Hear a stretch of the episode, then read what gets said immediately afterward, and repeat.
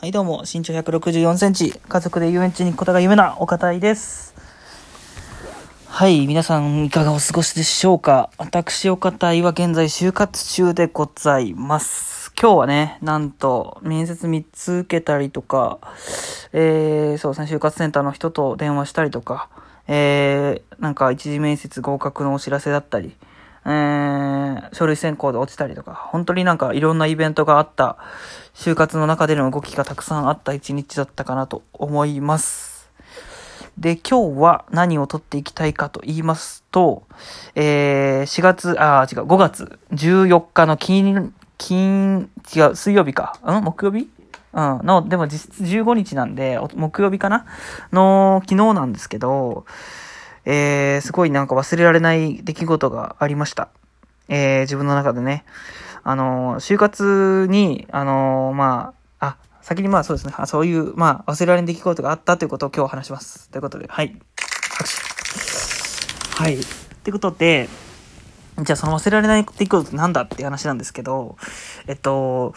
初めてね、自分のことで泣けました。っていうのが、あの、簡単に言ってしまうと、それなんですけど、なんで泣いたのか。こんなね、えー、感情の強かたいですっていうので、ラジオで発信してるぐらいなんで、あのー、すごくね、自分自身、あの、悲しい感情、悔しい感情っていうのを、本当に大学入ってぐらいから、いや、まあ、なんならその人生かけて全てで、あの、自分のことって泣くっていうことが本当になくて、はい。なので、この、例えば、なんか、親に不幸があって、まだ僕の両親生きてるんですけど、で、実際にお葬葬儀行くみたいな時になった時に自分って泣けるのかなっていうふうに思って、まあ、なんか泣くために、あのなんか悲しむっていうのも違うと思うんですけど、悲しむから泣くって思うんですけど、でも、やっぱりなんかその自分には、そういう、自分にことについてあった不幸なことについて泣ける気持ちがないってことは、つまり、なんか自分はそこまで自分のやってることに本気に夢中になれてないんじゃないかなっていうふうに思っちゃってて、で、まあ、夢中になれるものを少しでもたくさん見つけようと思って、すごいいろんなことにたくさん取り組んだりしてて、このラジオもその一つではあるんですけど、っていう中で、あの、就活っていうのもその一つだったんですね。夢中になってやろうって思えてたことの。で、その中で僕は、あの、一つね、あの、ここ行ってみたいなって思う企業があったんですよ、すごく。で、そこに関して結構、あの、IT 系のところで、あの、なんで SPI とはまたちょっと違う、あの、試験をやるために結構すごい準備をしてたんですね。あの、暗算だったりとか、あの、なんだろう、暗号みたいな問題、命令みたいな問題がたくさんあったんですけど。で、すごくそれに向けて準備を結構していって中で、で、自分の中でも、その、楽しく働ける場所っていうのが僕の中ではすごく企業を選ぶ中での重要な要素の一つであったんですけどっていうのもそのあの社員の方のその優先度として仕事第一っていうような人じゃなくて僕はプライベートも仕事もなんか大事にしたい。でなおかつ仕事ではなんかこの仕事にはどういう意味があるんだろうとかうん、どういうふうにしたらこの仕事を楽しめるのかなみたいなところをあの何よりも大事にしているような人たちがたくさんいるような会社がいいなっていうふうに思っていてで僕が目指していたその IT の会社っていうのはすごくそれにマッチしてたんですねなのですごい志望度的には結構高くて、はい、入る前から高かったんですけどで、実際にそこに向けて適正検査、面接っていう風に歩んでいくんだろうっていう風に思っていたんですけど、えっ、ー、と、13日、12日ですね、の火曜日に、えー、適正検査を受けたんですけど、そこが適正検査受からなかったっていう連絡が来まして、な、なんか、その時は、あの、すごくそこは、あの、適正検査の基準も結構高くて、っていうのもあったりとか、自分は、で、他のところも受けてるし、そんなに傷ついてないのかなっていうふうに自分に言い聞かせて平気なふりをしてたんですよ。で、その火曜日、水曜日、木曜日と過ごしてきて、なんか、何か、そのやる気というか、モチベーションが何をしても、なんか高くならない。やる気にならないっていう状態が、なんかそこから、あの、2日ぐらい続いてしまっていて、授業も、あの、受けてたりしたんですけど、何か授業も、あの、聞いてるんだか聞いてないんだかよくわかんない感じになっちゃったりとか、なんか料理作って食べても、そんなになんか美味しいって感じれなかったりだとか、で夜もなんかぐっすり眠れてるっていう感覚が全然なくて、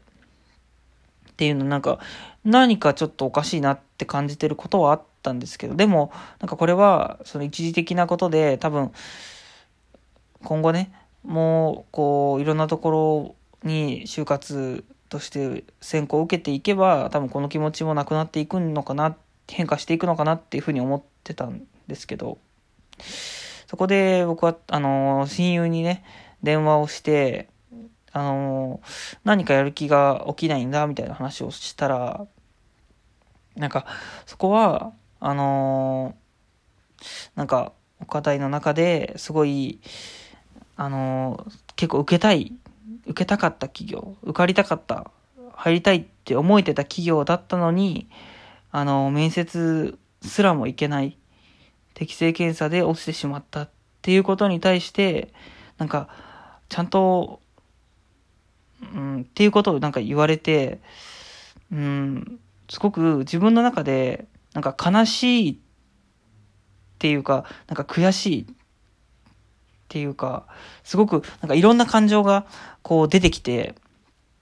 で、なんか初めてその自分のことでその、なんていうか、面接にも行けなかったっていう事実を言われて、なんか涙がなんか出てきたんですよ。はい。で、今まで本当にそういうことはなくて、で、そこからなんかその、ね、どういうふうに頑張ってきたとかいう話を親友に聞いてもらいながら、結構まあ、号泣に近いぐらい泣いて抱いちゃったんですけど、なんていうか、すごいなんか自分の気づいていなかった、その、そこにある気持ちっていうのを親友に言ってもらえたからこそ、なんか自分は、あの、なんか泣くことができた。し、泣くことができたことによって、その自分の、なんていうかやってきたことに対して結果が出なかった。っていうことをちゃんと悲しむ時間っていうのを親友がくれたかなっていうふうに思います。で、僕自身、そのなんか、なかなかその悲しむってことをしてなかった理由として、あの悲しんだり、こう過去を振り返ったりする時間っていうのは必要だとは思うんですけど、そんなに長くある必要はないんじゃないかなって思ってて、どんどんどんどん前に切り替えるようにしようっていうのを意識してて、で、就活中ももちろん、その受からないとこがたくさんあって、で、その度に、あ、次々っていうふうに思うようにはしてたんですけど、多分それが結構うん、その、切り替えるって、その場その場では思ってたんですけど、実際にはそこまで簡単に切り替えることは多分できてなくて、なんか、やっぱ蓄積していた、なんか不安だったり、悲しさ、悔しさっていうのがあったんじゃないかなって思って、どうして自分は努力をしてるつもりなのに、こんなに実らないのか、成果が出ないのかっていう感じになっちゃって、で、他の人はどんどんどんどん就活で内定出たりとかしていて、それに対しての焦りもやっぱあったりして、で、しかも、その内定にばっか囚われてる自分っていうのは、なんか、本当の、そもそものなんか就活しようって思ったら、自分のより良い人生を歩むための就活なはずなのに、なんか内定のための就活になっちゃったら意味ないなーなんて思ったりとか、うん、なんかいろんな思いがこう込み上げてきて、そこがやっぱなんか、そう涙になったなって思うんですけど。で、ここの良かったところっていうのは、一回泣いたら、すごくなんか気持ちがスッキリして、うん、なんか、ちゃんと自分にも悔しい悲しいっていう気持ちがあったんだっていうことに気づけた喜びと、で、ちゃんと、あの、その悔しさ悲しさっていうのに、あの、向き合うことで、なんか、改めて、あのー、なんていう、頑張る気力になれたというか、はい。なんかここに関してはちょっと理屈じゃないかなって思っていて、はい。なんかな、涙として出たことでより自分の感情が何か、うん、整理できたかなって思いました。はい、なので本当に、その本人の僕自身が気づいてなかったなんかそこの気持ちそこの気持ちっていうのはあの本当に受けたかったところをに入りたいと思ってたとこに面接にすら行けなくてそこに対してすごく悲しいって思ってるんじゃないのかっていう気持ちを言い当ててくれたなんかそこをなんかできた親友はすごい僕のことを理解してくれてるし理解してくれた上で僕のことをちゃんと考えてくれた言葉を言ってくれてるなって思ってなんか改めてすごくいい出会いをしたなと思いましたね。なので本当にこの場を借りて感謝を言いたいなと思います。ありがとうございます。はい。だなんでいつかねいつかっていうかもう近いうちに絶対自分も親友にできることっていうのをちゃんとできたらいいなと思います。親友はそのカウンセラーっていうか、そうですね、人の話をちゃんと聞いて、その人生の相談とか悩みを聞くみたいなことをやりたいって言っていて、いや、もうできてるよって思いました、正直。はい。いや、なんで、すごく本当に合ってる職業かなって改めて思いましたね。うん。その裏表のない人でもありますし、その、なんていうか、すごく分かってくれる人なので、その感情を、あの、なんかお仕事にするっていうのはすごく合ってるんじゃないかなって思って。で、僕自身、えー、それによって発見できたことがあったので、って言ってる間に時間がないですね。ってことで、急ですけど、はい。今日はお話はここまでで終わります。また次回の更新をお楽しみに。